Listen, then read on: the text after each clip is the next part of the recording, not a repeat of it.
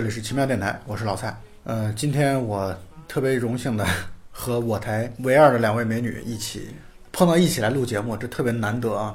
智商的那个平均分都被你拉低了。对，但颜值的平均分被我给拉高了。你这说的我没话接。大家好，我是很久没有出场的小吉。大家好，我是很久没有现场录音的 Vivi。对你上一次现场录音应该是跟小吉一起录《小偷家族》吧？你对对对对。那么我们今天想聊的是二零一八年底的出来的一部片子，科恩兄弟的新片儿，就是叫做《巴斯特斯克鲁格斯的歌谣》。是。歌谣，大家好，巴拉巴拉歌谣。对他们名字这说明的能力都不行，但是好玩的地方在于啊，我每次说到科恩兄弟的时候啊，不可避免的会想起来那个沃卓斯基，以前是兄弟，嗯啊，以前在做《黑客帝国》的时候确实是兄弟，后来成了姐弟，姐在现在是姐妹关系。是的，是的。我每次讲到科恩兄弟的时候，我也在想，他们会不会也变成这样那种情况？呃，不开玩笑啊，巴斯特斯克鲁格斯的歌谣，它其实是一个短篇集。你花了多少时间把这个名字给念顺的？对再念个五遍。听友一会儿都跑了。没有这个这个可没事，一会儿还会有机会，你放心吧。呃，它是一个短篇集，短篇集当中包含了六个故事，或者说完整的故事其实应该包含了五个故事，然后最后一段就剧情性不是特别强，像是一个像总结一样上升到哲学。神学、人生等等这样的一个高度的一个一个都不能叫故事，应该叫片段吧，应该说是。所以我觉得科恩兄弟在这部电影上，他其实是玩的比较开的，没错，比较就是比较拍的比较尽兴的一部电影。是，嗯，而且是跟以前的风格不一样，有种上升到电影的短诗集的感觉。对，就是你会有这种感觉啊，就是说他从一开始做这个事情的时候，他就带着一种玩乐的心态，就是不是那种就很轻松。我在看他这个，我就。在揣测导演或者编剧的心理的时候，我会觉得他玩的很嗨。对，虽然这里边悲剧故事是很多的，好几个都是悲剧故事，但是呢，他玩的很嗨。就他一种笑面人生，真的是已经上升到，就能感觉到他们蜕变了一个高度了。他们已经上升到了可以很轻松写意的就做出非常精彩的电影故事的这样的一个状态。我觉得这是让人特别羡慕的地方。是，就你换句话来说，你就会感觉到像科恩兄弟，你给他随便。你随便给他扔一个故事过去，他可能都会给你出来一个特别有味道的一个呈现出来。羡慕吗，老蔡？呃，我现在已经不羡慕这件事了 啊，因为我觉得，呃，人各有志。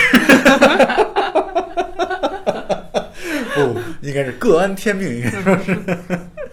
那么刚才我说到了，这个是一个六个故事所构成的短篇集。第一个故事其实就是整个电影的一个题眼。啊，巴斯特斯克鲁克斯的歌谣，所以我们其实可以说，这部电影的男主角在开场十五分钟就死了。对你可以说这个标题的男主角，在标题的男主角，对对对，因为第一个小故事的标题就是整部电影的大标题嘛，没错没错。然后这个小标题里面的那个男主角，他其实开场没有多久，其实也是就是一个小故事讲完了之后就死了。对，你们肯定注意到这么一个细节，就是。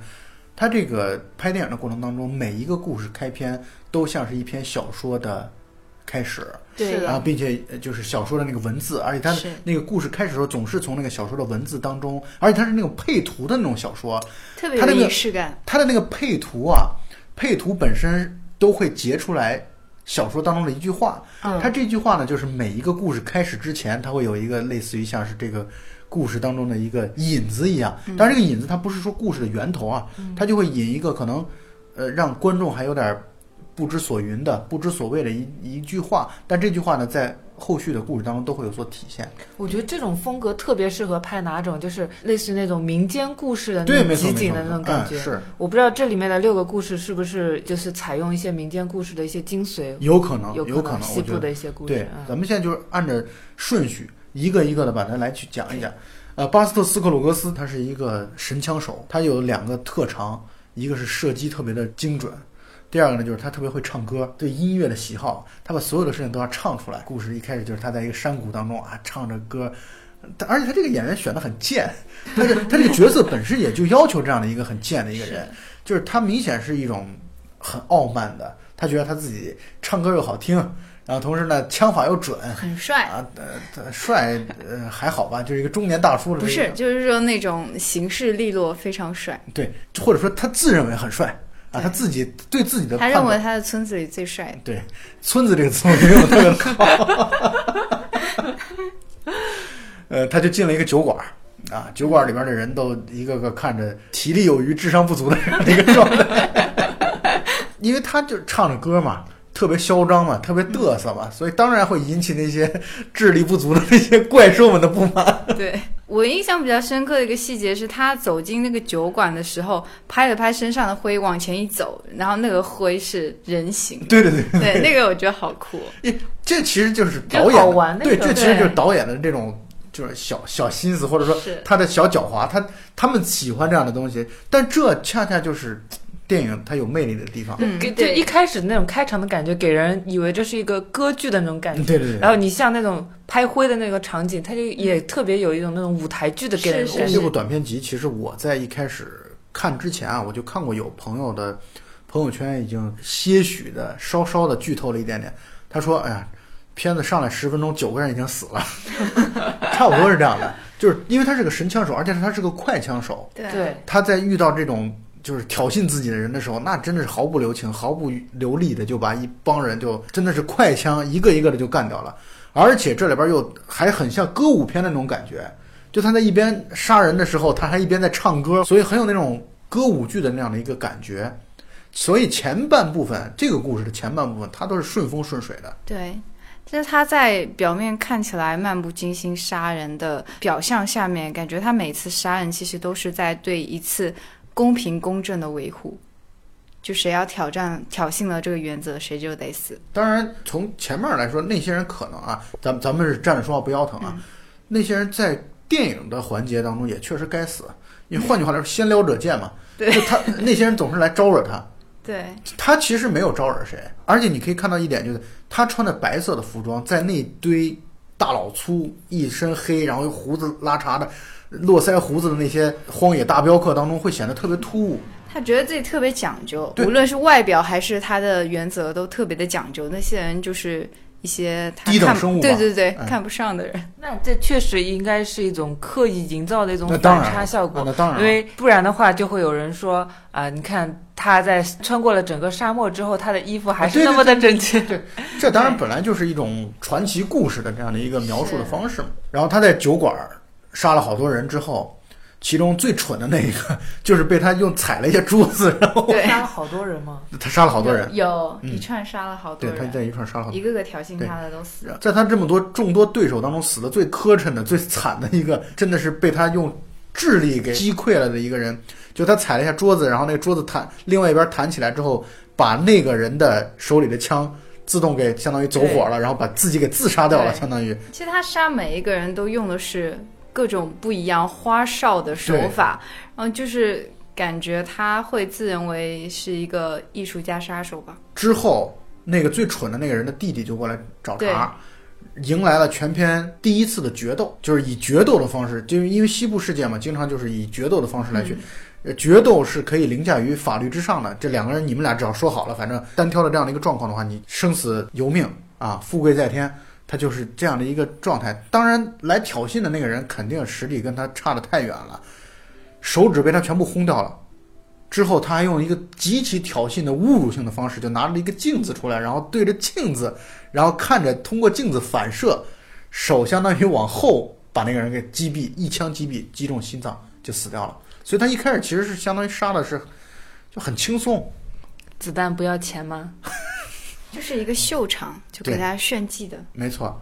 呃，然后这个时候，远方一匹马载着一个黑衣人，对对对。载着一个黑衣人就过来了，也伴随着那种音乐的声音。对，呃，黑衣的那个人，他吹对着口琴过来的时候，呃，白衣的那个巴巴斯特斯特好，他过去的时候，我当时就有一种感觉，就感觉就是《笑傲江湖》里面那个刘正风和曲阳在一起的那种感觉。我以为他们要来一段什么情情色和鸣的那种感觉，你觉得他们惺惺相惜可能会成为朋友的那种感觉。对，但是我可能猜错了剧情。但你想一想，像这种，其实一般来说啊，西部片的这种特点是，凡是从遥远的远方过来的一个陌生的独男，都是最牛逼的。呃，不不一定是牛逼，都是代表了危险的。其实很多时候，这是一个可能算是西部片的规则之一吧。默认规则。对 是不知道角色该怎么处理的，就远方来一个人把这个角色干掉，是吧？啊，因为你故事剧情就是不断的加人物嘛，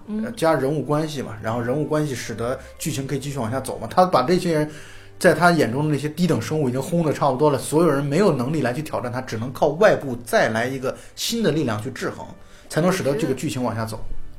我觉得小吉说的那个比喻也那个也不算是误会，其实某种程度上他们也是这样子琴瑟和鸣的这样一种关系，因为即便他那个黑衣人把那个巴拉巴拉杀了。然后他最后在升天的时候，非常开心的唱着歌，飞着小翅膀就升天了。他也是一种满足的死去，因为他一直的原则就是说，那些菜鸡都应该被杀死。即便就是这个时候遇到一个比我更厉害的人，那我也是菜鸡，我遵从这个原则，我服输，我死得很开心，我没有被菜鸡杀死。就像我觉得刚才你如果说的关键词的话，就是满足嘛。嗯我觉得他整个过程他的都是乐观祥和的，永远是这样的一个状态。他就是心里的这个规则，他看得很清楚。所以他在最后一次跟黑衣人的这样的一个决斗当中啊，嗯黑衣人问他要不要数数，他很嚣张说不用，然后黑人砰一下，然后他就挂了。对，然后又是一段超超现实的，相当于他的灵魂开始升天了，嗯然后身上背着那小翅膀，是白衣人巴斯特飞上天，然后黑衣人在地上，然后也唱着歌，两个人就像达到了小小吉刚才所说的那个，嗯其实也有一种亦敌亦友的这样的一种，嗯就是到生死的那个面前，或者死亡的面前，其实他们俩其实没有对立。他们没有对立，他们两个是完全相似的人，只不过对。你又遇到了一个比你更强大的巴斯特是的，他一直是遵守刚才我说的，他信仰的这个东西是那个凌驾于他的生命之上的。对他觉得他败给这样的一个对手，那不开心。不丢人，反正。是是是，所以你要知道，国外人少，都是有原因的，对，就是呃，他食物链的从从下边往上吃起。的。所以第一个故事巴斯特斯克鲁格斯的歌谣啊，就这样结束了。从一开始定了调，就感觉导演就告诉你啊，好，我要我们要玩了。对。啊，我们要开始玩了啊，大家尽情享受吧。我觉得可能第一个故事放在这儿，你短篇集啊，其实很多时候它放置的顺序，体现了导演的他想要去做的一个，他不是随便放的。他不是说我好吧，那既然他叫巴斯特斯克鲁克斯歌谣，我就把它放到第一个。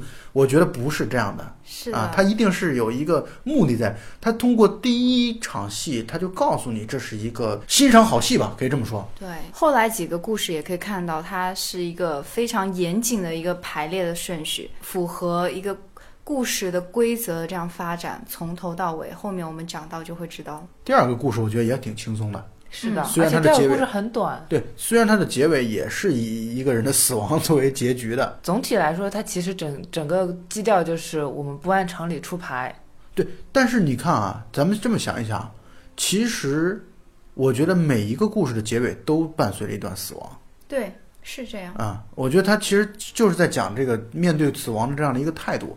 因为第一个故事呢，就是一种很很满足的嗯面对死亡的这样的一个态度；第二个则是一种很玩乐的面对死亡的一个态度。那一开始讲一个男的在荒漠当当中啊，他要去抢银行，抢银行，结果呢，我可以说他算是一个笨贼嘛，就是他长得长得挺帅的，哎，对，这哥们儿长得很帅，也有点跟那个环境有点格格不入啊，嗯，收拾的特别的干净利索的那种状态。可能第一天当贼吧，看他那个。对，就是还不清楚江湖的险恶呢，然后他就去抢银行。那银行的经理是一个看上去特别手无缚鸡之力的一个，而且戴着眼镜，感觉就是一直在做这种文职工作的。结果没想到，从那个柜台底下掏出枪轰他的那个状态，不是从柜台下面掏掏出枪，而是他那个柜台上就放了三支枪，并排的排着的。那是德州呀。对，你们有没有发现那个，就是荒漠中的银行特别有感觉？对，前不着村后不着店儿。对 对，然后在一个中间，然后摆着个银行的牌子，可能里面现金也就一点点吧。我总感觉是黑店。对，有一种这种感觉，而且你想想啊，其实咱们如果从现代的这个社会来去理解它的话，第一，银行它前不着村后不着店，本身它就是一个人、人烟稀少的一个地方；第二呢，就是突兀的放着一个银行放在那儿，感觉就是摆着靶子，快来抢我吧，快来打我的这样的一个状态。是不是来敲诈那些专门过来抢银行的那些。还真有可能，我觉得哦还真有可能，就是嗯它就是个陷阱，哦就让你看上去说，呃，牌子上写的银行，其实我们翻译过来就是快来抢我，然后其实呢，你这些像男主角这样的一个笨贼来了之后，对全部被就没有经验的刚当贼的那种。对他就是一个此地无银三百两的这种感觉，所以呢，男主角就相当于被收拾了嘛。嗯，收拾之后，然后他就被吊在一棵树上，相当于那个绳子穿过他的脖子，他坐在马上，嗯。那个马呢不停的在吃草，对，吃草那个一点特吃草，吃草就往前走一点，吃草就往前走一点，但是他因为脖子上挂着绳子，也就相当于绳子把他勒得越来越紧了。对，正像我们刚才在第一个故事巴斯特斯克鲁格斯的歌谣当中所说到的，当剧情进行不下去的时候，很简单的办法就加人不就完了吗？所以他遇到了一个赶牛的一个，青年，然后那个青年呢，把他等于打枪解救下来了。哎，那男的那个枪法实在是太烂了，看得我都揪心。但是这个也是相当于是叙事节奏的问题嘛，哎，就是观众也很想看到他是怎么样，他因为这个人一出现，观众就会知道他肯定要么被崩了，要么就是被救了。那你不能让他就直接平铺直叙的啪一枪打了，绳子断了就救下来了，他得要有一点儿这种戏剧性的张力放在里边。被救了之后，看上去好像他时来运转了，走上了康庄大道，前面是个这个抢银行抢不成的笨贼，现在呢，哎，可以帮别人打长工了，运了一大批牛嘛，赶牛，可能到哪里去去卖。结果呢，跟他正在谈笑风生的那个赶牛人，看到来了几匹马之后，落荒而逃。是的，然后给了男主角一个镜头，那男主角带着微笑，傻兮兮的站在风中。下一个镜头就是他就被脚上上了脚镣，在城镇当中被拖行着走啊。对，法官问什么罪？说偷别人的牛。然后他正准备争辩几句的，法官说不用说了，这直接吊死得了。对对对，那段我也特别有印象。然后男主角就和另外两个犯人一起并排着在绞刑架上。啊，嗯，脖子上又挂着绳子。这个男主角在这片子当中有很长时间脖子上是有绳子的。对哎，阎王叫你三更死，不会留你到五更是吗？对呃，关键跟他一起并排站在那个绞刑架上的那两个人啊，一个面色很沉重，另外一个人干脆就哭起来了，就感觉他们面对死亡是充满了恐惧或者痛苦的。谁第一次面对死亡的时候不是这样的？你说的没错，其实这是男主角第二次，至少在故事当中啊，第二次面对死亡了。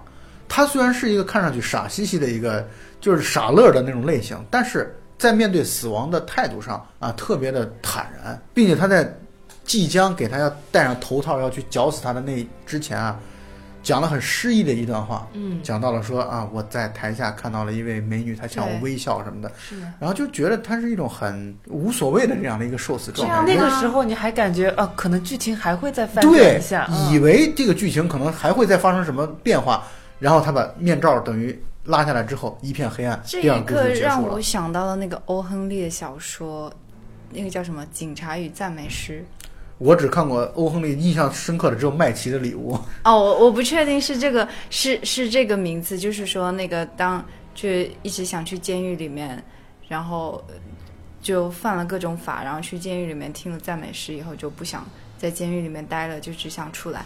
就就是那个男主被挂在那个上面快死的那一刻，看到了那个美女，我感觉他是在那一刻看到生的希望，他在那一刻就觉得自自己之前会很作死，这是我个人加的戏。这种理解，我觉得也也无可厚非。我觉得，但是他结束的非常干净利落，利落我很喜欢。啊，他每一个故事结束都很干净利落，除了一开始第一个故事唱了唱了整个结尾，就就是给他一个冲击，然后没有再多的抒情，就挂了。然后他砰一下，这个故事就结束了。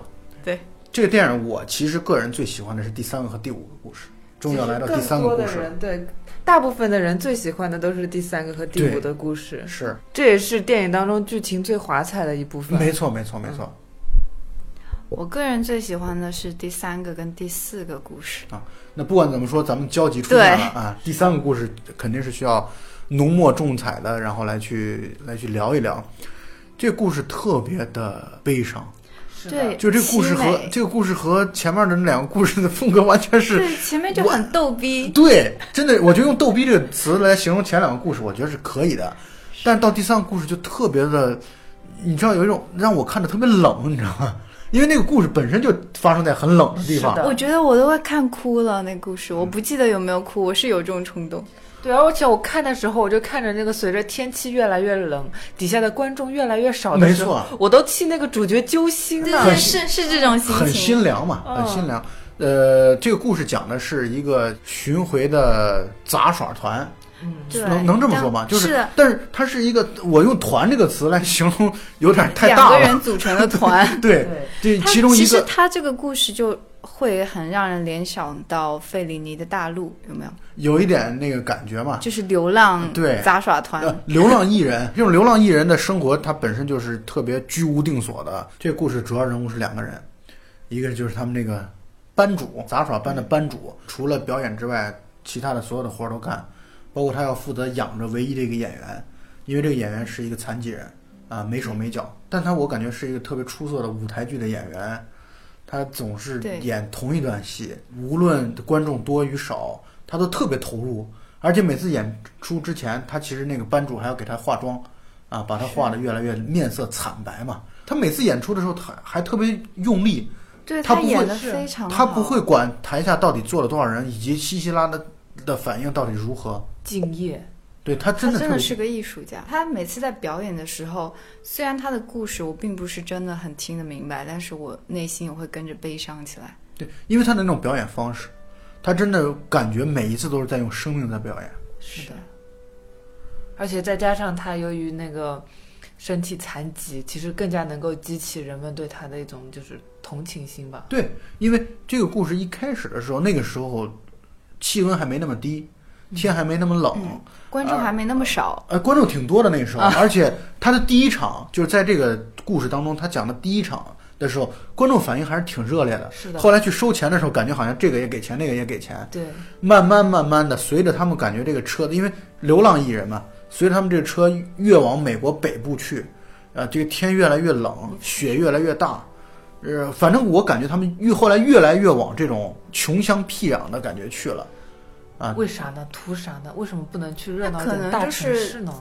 天越来越冷也可能了而已。嗯，对，也也有得就是天这种可能。越来越冷。但总之，他们要不停的换地方，因为他们这种表演的这种东西，说白了，你看一次之后，可能不会再有人再来去掏钱看第二次了，所以生意就越来越惨淡。这个主演每次的演出还是那么卖力，是的，但是也能够感受到，因为他可以说没有肢体语言，嗯，完全从表情和台词上和眼神上，你可以看出他越来越多的忧虑，啊，他对他自己的命运，他对他们这个流浪团体还能维系多久，他很有一种忧虑的感觉，或者是我没有感受到这位演员有这样的感觉，我觉得他的全情投入了。他他演出的时候他是这样的，但是他他在不演出的时候，真的有在焦虑这些吗？有他总是有一种就是有今天没明天的，他自己内心是会有这样的。我个人的感受是，这些焦虑或者忧虑，有的人是那个经理人，就是团的另外一个人。他都表现在特别明面上，对，但特别是明面上。但是为什么我认为这个演员没有焦虑呢？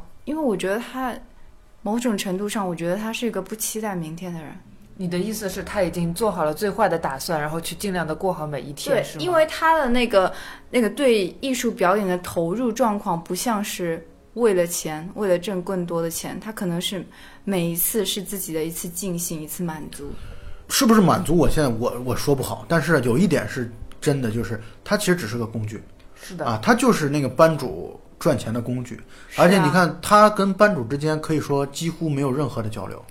班主在到吃饭的时间的时候，啊，就草草的给他不停的嘴里边喂东西，喂东西啊，就喂点吃的，维系着他最基本的生命的一个状况。从另外一个程度上来讲，一开始他能挣钱的时候，或者说他还能给班主带来经济效益的时候，班主会觉得他还算是个小摇钱树。但是随着生意的越来越惨淡，班主其实对他的态度，在我看来，其实越来越不好了，越来越冷漠了。但是换做你们设身处地的去想，如果你们是那位演员，你们会在考虑说今天赚多少钱，明天赚多少钱，要给这个班主多赚更更多点钱吗？不是这样子的，我觉得就是，其实你可以看到有几次班主在那边收钱的时候，那个演员他有一点点向下张望的那种感觉，他其实就是在期待，就是说自己能不能再多活一天的那种感觉。我觉得他不在乎。不，我不，我不这么认为。我觉得他就会觉得，如果自己的利用价值在逐步的丧失，他会有这种担心。我觉得他这个演员，他其实自己想的是很明白的，他知道自己一旦没有利用价值之后，可能很快就会被除掉。但他没有别的办法对，他没有手脚，他没有别的谋生的手段，他必须得依赖别人去生活。而刚好这个班主他看到了他身上的有一些表演的才华，所以他就是利用了他。他也知道班主在利用他，但是他无能为力。没错，我的观点跟两位不一样的点，可能就是打吧，我会 从比较悲观的角度去想。我像我刚才说的那样，我不认为这个演员他期待活下来，或期待更好的明天或怎样。就说句难听点，他连自杀他都不知道要怎么自杀。不，我我不同意我不同意这个观点，原因是因为你看后来那只鸡出现之后，他的表情明显变得铁青起来了。是的，他明显他就知道这个鸡对他的生命带来了很大的威胁，所以我不同意你刚说的那种，他对于他的生命有一天没一天他不在意，我不同意这个观点。他就是因为对自己的生命很在意，所以他才会尽力的表演，这是敬业的一部分，这也是他想要努力挣扎的活下去的一部分。因为他真的是没有办法决定自己的生命的长短，是的，说服你了吗？他不说话就说服了。好的，过了。好，鼓掌因为他跟鸡的那个对比说，你看他一开始的表情，前面的表情啊，他还算比较轻松，但他有鸡出现之后，他眉头紧锁，铁青，他很他很怕。可能我个人带入了个人的想法、主观的想法。如果我是他的话，我觉得活一天有什么意义呢？其实我可以理解 B B，因为如果如果我没有手脚的话，我也不想活下去。当然是这样，但是我从他内心其实还是看出来，他对生命是可能是有，对，就确实是会有很多情感，我是理解不了的。而且你看，而且你看他后来，他其实有鸡的那段时候，他跟鸡坐在车上的时候，他是很害怕的。我觉得他已经有有一种，他觉得自己大限将至了，是的，他已经知道自己快要被干掉了。我觉得他挺恐慌的，是的。所以他的那个脸色变得越来越凝重。其实，而且你看啊，导演其实是一个比较狠心的人，他表现他的死亡是怎么表现的？他不直接表现，他让那个班主扔了一块石头下去。但我觉得这段是这个片子或者这个故事让我印印象最好的地方。就是他的这个处理特别的干净利落和高级，他不给你表现任何的，毕竟他们俩相处了这么长时间，他压根儿不给你去探讨班主到底内心有没有产生过一丝的怜悯，有没有产生对他的一丝丝的感情，不讨论。这就是无声胜有声对，。直接就给你就试验了一下那个石头进了水，直接沉下去了。下一个镜头就只剩空空的，只剩一个基隆的一个车了。他就是表现的特别的干脆利索，根本不给你有任何的拖泥带水的磨磨蹭蹭的这个地方。非常聪明的一种处理。我觉得完全是如此的。当然，我觉得薇薇刚才那个想法也有其可取之处。为什么这么说呢？这当中有一个小细节，就是那个班主带着他们这个草台班子到了一个算是小小市镇吧，嗯，然后班主去找妓女，啊，寻欢作乐残疾人欢作乐都说不上啊，对就是解解决需求啊，解决需求求。。然后他还把那个残疾人等于抱到了那个房间当中。嗯，可以想象的是，他在日常生活当中跟这个他的摇钱树，那个时候尚且还算他的摇钱树，其实是形影不离的。这个场景，这个片段，我觉得可能发生过很多很多次。对，他去找妓女解决生理需求，结果残疾人也在那个房间里。还不让他看，看有什么用呢？对但我的意思是说，这种折磨，他完全不在意。对，我是说这个班主，他也不觉得这是折磨，他就当时在他的眼中，这个就是个摇钱树。他跟那个鸡有什么区别？对他和后来他所要挣钱的那只真正的鸡，当时我看到他那个班主抱着他的演员上那个楼梯找妓女的时候，我我当时的想法是，诶，他照顾的还蛮周到的，这个这个团还是有一定的福利的。后来我发现想多了，你刚想的那点儿，我一开始看到那儿的时候，我也以为可能会帮着对啊，这个他的演员也去解决一下或者怎么样的。这是啊我那个时候也确实会有这样的想法，但后来发现其实是一个特别残忍或者残酷的一个面对自己的这个摇钱树的状态，就是真的是不把你当人看，反正就是你物品，对你就是我的物品，你就是我的附属，你就是我的随身物，我走哪儿把你带到哪儿。对。至于你什么感受，我管你什么感受。那他为什么要把他带到房间里？会不会是就因为怕放车上被人偷走？也害怕被冻死吧？啊至少你在没有其他的替代之前，他是不会让这个摇钱树就这么的对，无声无息的就消失掉养着它。吃口对，饭呢。但到后来他发现他有新的摇钱树可以出现的时候，就是有一只真正的鸡，这个真正的鸡是会算算数的，就像那种章鱼保罗一样，就是六加七，然后他就会去他就会啄一下那个十三的那个牌子，等等等等。后来我们随着剧情发展，也可以看到这只鸡取代了这个伤心的演员。对，因为班主相当于把那只鸡买下来了。是，这让我就会想起我们日常生活中的一个文化现象，不知道该不该讲，就是喜新厌旧。不是喜新厌旧，而是低俗趣味取代了高雅艺术。从某种程度上，我认为这个演员他他的那个表演是一定有一定的门槛对有一定的门槛和艺术艺术高度的。但是那只鸡，我们知道，就是大家根本就不用过脑子的那种最直观的取乐。我刚才问到能不能讲，是因为对，我因为他，想说抖音和电影的区别。你怎么知道？对，老蔡说的对，对，一切话都是我说的。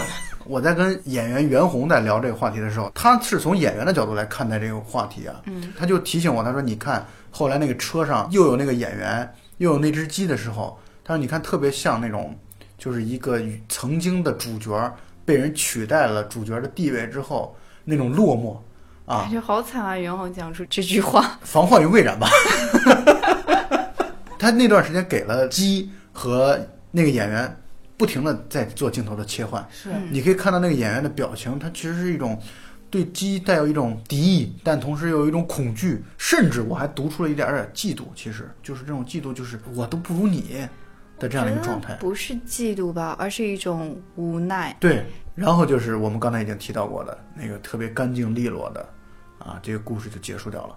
对于班主来说，如果他不挣钱了，他反而还要我照顾他，那这样的人对我来说就是累赘，啊，那我肯定要把它取代掉或者把它去掉。嗯所以第三个故事看完之后，我看的过程当中就觉得他们的那个车也是在越走越冷啊。嗯我在看的时候，我也是越看越冷，就我觉得这种人心的这种，其实他从来没有被当人看待过。对，啊，在这个电影当中，在这个故事当中，他没有被当人看待过，所以为他感到特别的难过啊，很难过，真的是。第三个故事确实是所有人在谈到这部电影的时候都特别喜欢的。确实很震撼。对，它的那个可读性，它的丰富程度也特别高。是，就是因为你而且它的镜头语言特别美，对给人一种大师的感觉。第四个故事，我觉得一般，因为它的第四个故事的节奏特别的缓慢，因为前面花了很大量的时间再去挖金子、找金矿的这个过程。教你怎样挖金矿这么重要的技能，你居然觉得它很一般难？怪穷。但是薇薇特别喜欢这个对故，事、啊。其实我我跟两位不一样，我个人对这个故事是比较有好感的。这个故事其实就是讲了一个，应该是一个生活中比较困顿的老头，也没有什么事了，只能去山里面金矿里面挖点金，然后来走走运，有没有这种好运能让自己翻身，有这么一点意思。虽然前面根本没有任何的背景补充，但是会给人有这种想法。大概花了十分钟的时间，他在挖矿。其实他挖矿的那个过程很有趣，虽然他只是默默在那挖，我们会看到他会把那些不够大的正常人的逻辑会攒起来，每次挖都因为你都已经付出劳力了，你肯定会把那点小小的那个矿给攒起来，但他偏不，只要那个矿不够大，然后他就会全部倒掉。对，这个我也觉得挺奇怪的啊。，对对，因为根据我们正常人的思路，怎么着也是自己一勺一勺去挖的，那肯定一会铲一铲攒起来。你用勺这个词更辛苦。不，其实我还挺能理解，因为他其实的目标就是挖金矿，嗯而不是为了这些小金沙去的。如果他最后只能攒下一些金沙，那么其实跟没有是没有任何区别的。我不同意我我这个我这个有有解读出小吉的意思，因为正常人我们正常人会一点点都会把它攒起来，但小吉的想法是跟那个老爷爷一样的，他们在某种程度上有一种赌徒心理，就是那么小的一点我就不在乎，我一定要博那个最大，因为他可以看出来，就是他可能是一个生活比较窘迫的一个人，他倒掉的那些，我觉得都可以给他起码能吃上吃上一点东西吧，但是他不要，就是某种程度上，我觉得这老爷爷有点浪漫主义。啊，就是有点骄傲。我知道你喜欢这样有骄傲的这种有原则的这种人。其实，在讲巴斯特斯克鲁格斯的时候，你也是这个观点。嗯，差不多，他是会有一个潜在的规律吧，这些人物。你为什么特别喜欢这个故事呢？我最喜欢这个故事的原因是它这个故事节奏非常缓慢，然后一开始出场的是几个小动物，一只鹿，然后、哦对，对，然后那个枝头上是猫头鹰还是什么的？是猫头鹰，哦是猫头鹰，就一切非常祥和美好的自然环境下，然后那个老爷爷过来向自然索取的时候，那些原来的居民他们散开了，退到一个远的地方，看他想要做什么妖。最后，对，后来那个老爷爷就挖出了在石头下面压的穿山甲，然后还有七粒狐狸籽儿。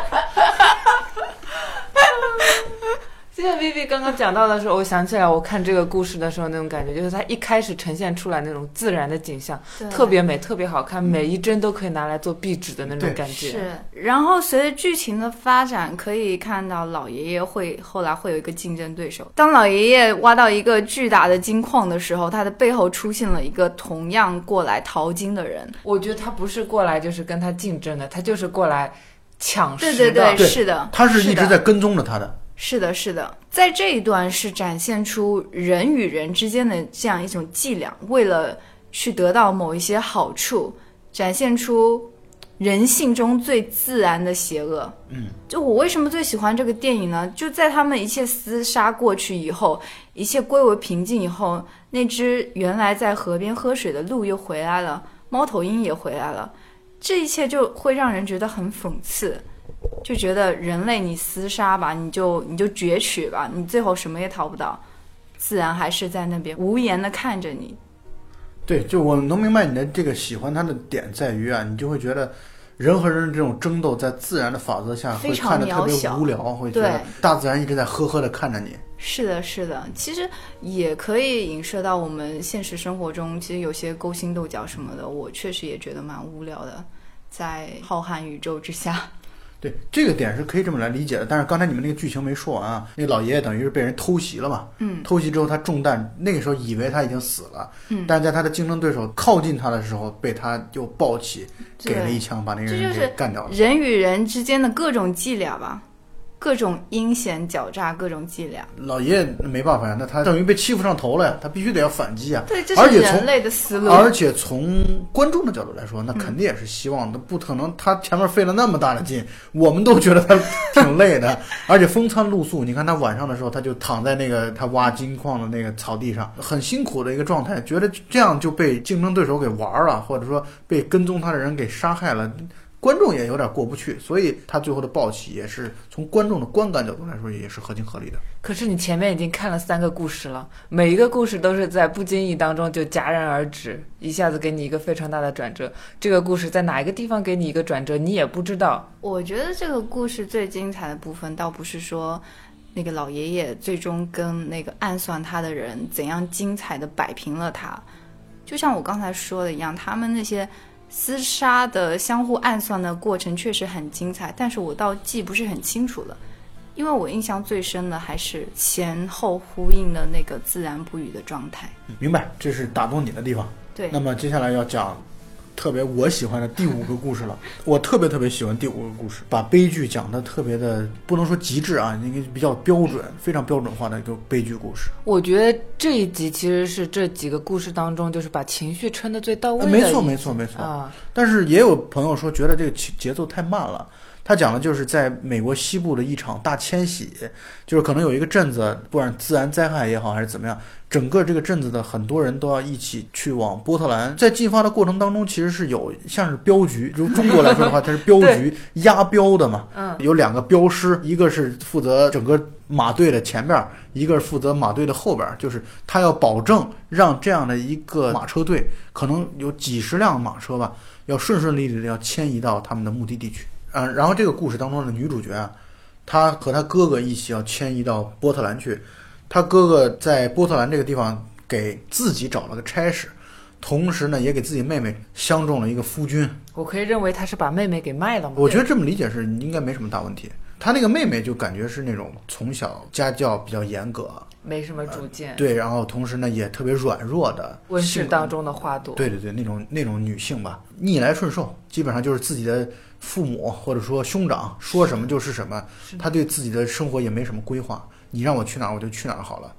所以呢，他就跟着这个马车队，他们一起向波特兰进发。在进发的当中，镖局 镖局的两位镖头，其中一位年长的，一位稍微年轻的。那个年轻的镖头长得还挺帅的，然后慢慢的对这个女主角相当于照顾有加。同时，女主角在路上呢，她哥哥生病暴毙而亡，是的，而且他哥哥死了之后呢，他哥雇的那个马车夫嗯，还提出来说：“你哥哥说了好了，要给我四百块钱呢。”趁火打劫嘛，对，那你可以理解为趁火打劫，你也可以理解为他哥哥不靠，对症。你可以理解为他哥不靠谱，确实可能跟人家签了这么一个高额的雇佣的合同。他哥哥确实不靠谱，因为他所描述的那种远方的那个工作，感觉在人看来就是一个虚无缥缈的一个讯息，就跟大家说，哎，我们下次下次请你吃饭，就这种感觉的。对，就是他哥可能把别人的那种鸡毛就当令箭了，就是可能是别人只是客套一下的东西，他就认为哦好，又有工作，同时又有我的妹夫也在那等着我呢，等等。他哥是明显是一个感觉没什么脑子的人，所以女主角一个人孤苦伶仃，还欠了一屁股债。而且还要去一个陌生的城市。没错，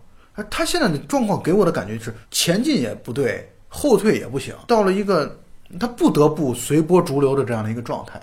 但他的这样的一个状态呢，吸引了那个年轻镖头的注意。那个年轻镖头在随着跟他日常的不断的帮助他的过程当中，对他产生了情愫，就决定自己应该要站出来，帮他把这个债务还清，并且呢，他半生吧都是在走镖的这个这个道路上，所以他也想安定下来。是，那段时间正是可以说是在在美国，你用很低廉的价格就可以买下来一块地，你就可以当农民，因为那时候是鼓励人们当农民，然后来去把这个种植业搞起来嘛。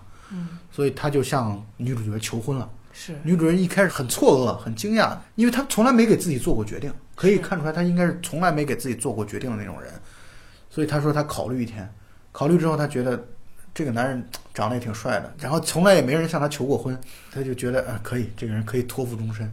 我觉得那个镖头跟那个女主角求婚的主要原因，可能并不是产生情愫，可或者说是产生情愫并不是主要的原啊因？更前面的原因应该是，我觉得他还不错，这是一个比较好的选择。对，刚好他需要帮助，我也需要安定下来。没错没错。对，这是我觉得主要的一个原因。然后女主角可能她也从来没有为自己做过一个什么决定，但是我刚好处在了这么一个两难的地步上，而且这个镖头还对我还不错，嗯人又好，而且这是一个好的选择，所以他们在一起了。对，这本身就是你说这里边有什么轰轰烈烈，肯定没有啊，或者在这个阶段肯定是没有的。但那段时间，大家相当于都是做出了一个可能为对自己未来的一个更有利的一个选择，这个我完全可以理解。但薇薇，你为什么不喜欢那女主角？特别感觉你很不喜欢这样的类型，是吧？对我天然不喜欢女主这样的性格，就是很碍事儿的性格，因为可以从结局也可以看出来。当然，我刚才在一直听你们讲的过程中，我也慢慢反思，我为什么对这个故事不太感冒，是因为你说的双方都是找自己的合适的，然后为自己的人生节点安上一个人。我觉得这个故事跟其他的那个基调不一样，显得太不浪漫了。但你也能理解的地方就在于，在这样的一个可以说乱世，是的，这真的是乱世，嗯强盗土匪横行，同时还有印第安原住民的这样的这种骚扰，嗯，所以导致他们的生活真的是居无定所。在这样的情况下，做出让自己安全、相对来说安全安稳的决定是非常合情合理的。无可厚非对，我没有责备他。我我的意思就是说，像尤其是 像女主这种性格，她从小生活在这样子的环境当中，你希望她能够生长出那种特别刚烈的，遇遇到那种比如说有歹徒的时候就奋起拔刀而起的那种性格是不可能，不可能出现的。嗯而且在这样子的一个环境当中，你也别说那样的环境，就比如说我们现在的环境，你真的想要轰轰烈烈的爱情是非常难能可贵的一件事情。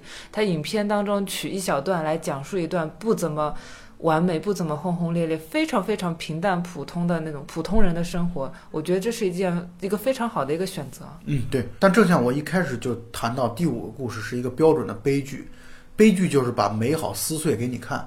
所以他答应了那个镖头之后，他们俩按照正常的生活逻辑啊，他们俩应该要过上安稳的、幸福的啊、平淡的这样的生活了。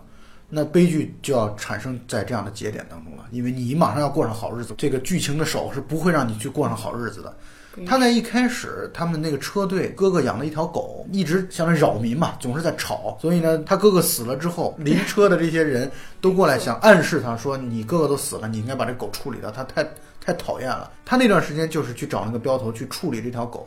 那个镖头去处理狗的时候，结果那个狗跑掉了。我觉得那个镖头可能是故意放跑那只狗的。哦，因为其实可以想象，就是因为女主她其实一直都很心软，但是因为她太懦弱了，所以当所有的那个她的邻居们 跟她说这只狗太吵了，你必须得处理掉它的时候，她还是选择把狗拿去处理掉，而且是交给镖头去处理。嗯，那镖头当然是。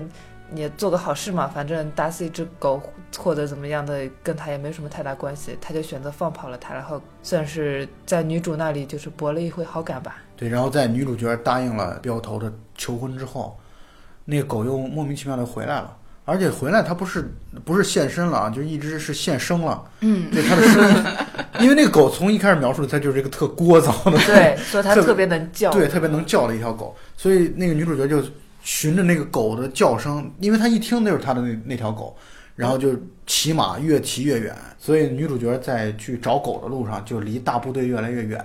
对，这也是 Vivi 才觉得这个女孩找事儿嘛。对对对，添堵就是由这种添堵者引发剧情的那种故事，我看的都会不太舒服。因为很多那种影视剧，尤其是国内的一些影片当中，很喜欢把女性塑造成一个非常。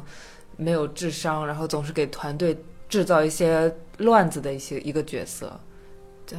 然后那个快要退休的老镖头啊，非常有经验的，就是去找那个女主角去了，并且找到了她。但是特别可怕的是，在于他已经离大部队已经很远了，两位深陷到了印第安人冲锋的一个阵地，可以说，所以他们现在所面临的最大的问题就在于要击溃来自印第安人攻击，对一个攻击。而且，那老头特别有经验。是的，老头说：“那老头可屌。”老头说：“如果印第安人把你抓走的话，把你活捉了的话，那就是强奸一百遍，再把你卖去当妓女。当然，这里边也或多或少有吓唬，就是希望他别再添乱了这样的一个状态。给了他一把手枪，嗯，说如果我可以把他们这些人制服的话，咱们就可以顺利的回到大部队。假如不行，你看我如果挂了，你也得自杀。”否则的话，你肯定就会被强奸的这种命运。那女主角颤抖着拿着枪，印第安人就一波接一波的冲锋过来，冲锋一轮之后，相当于被老头给击溃回去了。但老头身上也身负很多处伤啊。印第安人又来第二波，那个老镖头感觉已经支快支持不住了，然后老头被一个气势汹汹的印第安人给打翻在地。但是这个故事马上转折，转折就是老头过了一会儿。对，过了一会儿，趁着那个印第安人下来查看他到底有没有死的时候，或者来抢东西的时候，又把那个人反制，一枪击毙了，终于击溃了来自印第安人的这样的一个攻击。结果回到女主角身边的时候，发现女主角已经自杀了。就女主角可能那个时候她已经认认为，对老头没救了。她没有想到老头可能是在诈死。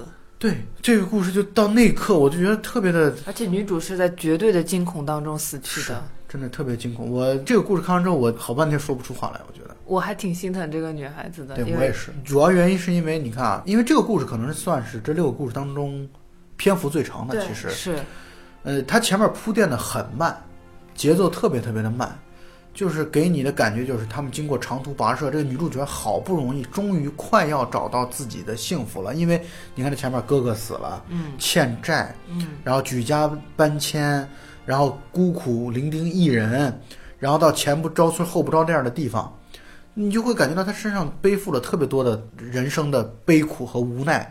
好不容易快要翻身做主人了，结果又出现这样的一个事情，在惊恐当中自杀身亡，你会觉得这种悲剧特别的让人感慨。但是人生就是这个样子，性格决定命运。两位冷血杀手坐在我的旁边，我觉得 我对这女主角更加的抱有同情。我觉得，呃，第六个故事其实算不上故事啊，我觉得更像是一种总结尾声。对，对，所以它放在最末也是非常合适。呃，微微说像八恶人的那种感觉，对对，特别像他赶马车的那个情景，就像就让我想起昆汀的八恶人。你知道吗？这个因为巴斯特斯克鲁格斯的歌谣，他讲的全是西部世界的故事嘛。我看完这个之后，我就格外格外的想要去玩那个最新 R 星出的那个《荒野大镖客二》，因为西部的事件嘛，就是它会让你有特别强的那种代入感，或者想要代入感。你要不要去真实玩一下？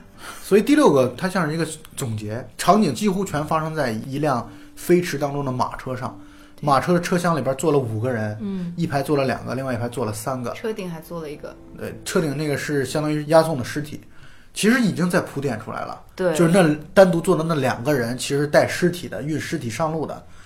后来我们知道，那两个人按我们中国的说法来说，那就黑白无常牛嘛，头马面。黑白无常或者牛头马面都可以啊，地狱使者吧，可以说。嗯，这段戏当中没有剧情，更多的是在谈论他们过去的一些生活，谈论每个在车厢当中人的生活，尤其是坐在三人一排的那那边的三个人，讲到了有爱情，有亲情，有夫妻之间的那种既感到乏味，但又不得不相依为命的这样的一种感情的存在。它对于是一个人生的总大杂烩，对，对，他就像把这种人的感情的大杂烩放在这儿，到最后我们可以意识到啊，这其实就相当于是你在上上黄泉路嘛，啊，你在奔赴黄泉路。我我们把人生的一切都会在那一刻闪现对，在那路上。我们把这个所有西方的东西全部用我们东方化的这种表述，其实当你发现，就是当你看着看着，你意识到对面两个是死神的时候，你再去看他们的台词，因为这一小节其实只有台词，没错你再去看他们的台词的时候，很精妙。你会觉得每句对都有深意，而且翻译其实也翻译的不错。就比如说这个马车，他说他不会停，通往地府的那个路程确实也不会停。对到最后，所有人都到了一个旅店的门前了，然后那两位死亡的使者先带着那具尸体，相当于进了那个旅店。嗯，这三个人颤抖着，不知道自己该不该进去，但是也都知道他最终肯定是会进去的，因为这就是死亡的一个历程。其实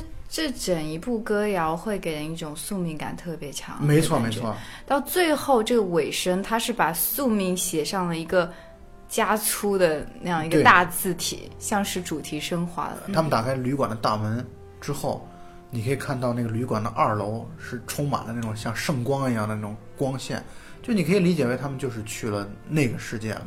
嗯，所以看完这个电影之后，你会对这种宿命是一种无可奈何，但又会觉得那那不就是这样吗？对那我们大家每个人可能都会走这样的历程，不管是悲喜交加也好，还是最终的归于沉寂也好，总之最终死亡是我们所有人的终点。是的，但这六个故事的可看性都挺强的，我觉得，就是你看完之后，你会觉得，呃，要么就是觉得有意思，要么就是很诙谐，要不然就是觉得很沉重、很悲伤。但不管怎么样，你一定会投入着看进去。我觉得这是他们做的特别的，看似好像没用什么力啊。我就我在看的时候，我就觉得这个导演和编剧感觉他们俩既是导演又是编剧嘛，在玩着把这事儿就做了。但是做完之后，你会觉得一种沉重但又轻松的一种感觉。我觉得他们真的能玩到这种程度，很了不起。我觉得往往是在这样的情况下，他的作品更容易出彩。对，就是一种放松的状态。对对，我觉得那是因为人家本来就是大师，有足够的积淀，有足够的能力。没错，没错。然后他有以一种放松的心态去做一件事情的时候，反而就恰好就出现了一件精品。对是所以，呃，巴斯特斯克鲁格斯的歌谣是我在二零一八年看过的，可能我比较喜欢的前十大的电影当中的一部。对，应该这个观点我认同。嗯，可以，他很棒。所以，如果还没有看过的朋友，呃，我们推荐大家。虽然我们已经讲了一些剧情，但是我觉得你去看吧，因为对情绪的代入，你一定会，只要你的情感是足够充沛和丰富的，你一定能够感受到很多冲击性很强的东西。这就像一开始说的一样，这并不是一个讲剧情的悬疑的片子，更像是一首诗。对你即便是知道了它的剧情的发展，一首诗你就可以反复读。嗯，说得好。鼓掌，那么本期节目到此结束，大家再见。拜拜。拜拜，下期再见。Let me tell you, buddy, there's a faster gun coming over yonder when tomorrow comes. Let me tell you, buddy, and it won't be long till you find yourself singing your last cowboy song. Yippee-ki-yay, when the roundup ends. Yippee-ki-yay,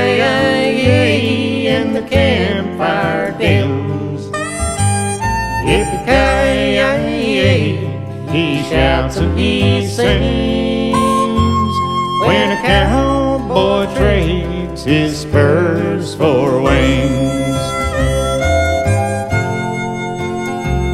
When they wrap my body in the bindling sheet. And I take my six irons, pull the boots from my feet. Unsaddle my pony, she'll be itching to roam. I'll be halfway to heaven under horsepower of my own. Yippee-ki-yay, when the roundup ends. Yippee-ki-yay, and the campfire dins. Yippee-ki-yay, shouts and he sings. When a cowboy trades his spurs for wings. Yippee-ki-yay, I'm glory bound. No more jingle jangle. I lay my guns down. Yippee-ki-yay, he shouts and he sings. When a cowboy trades his spurs for wings.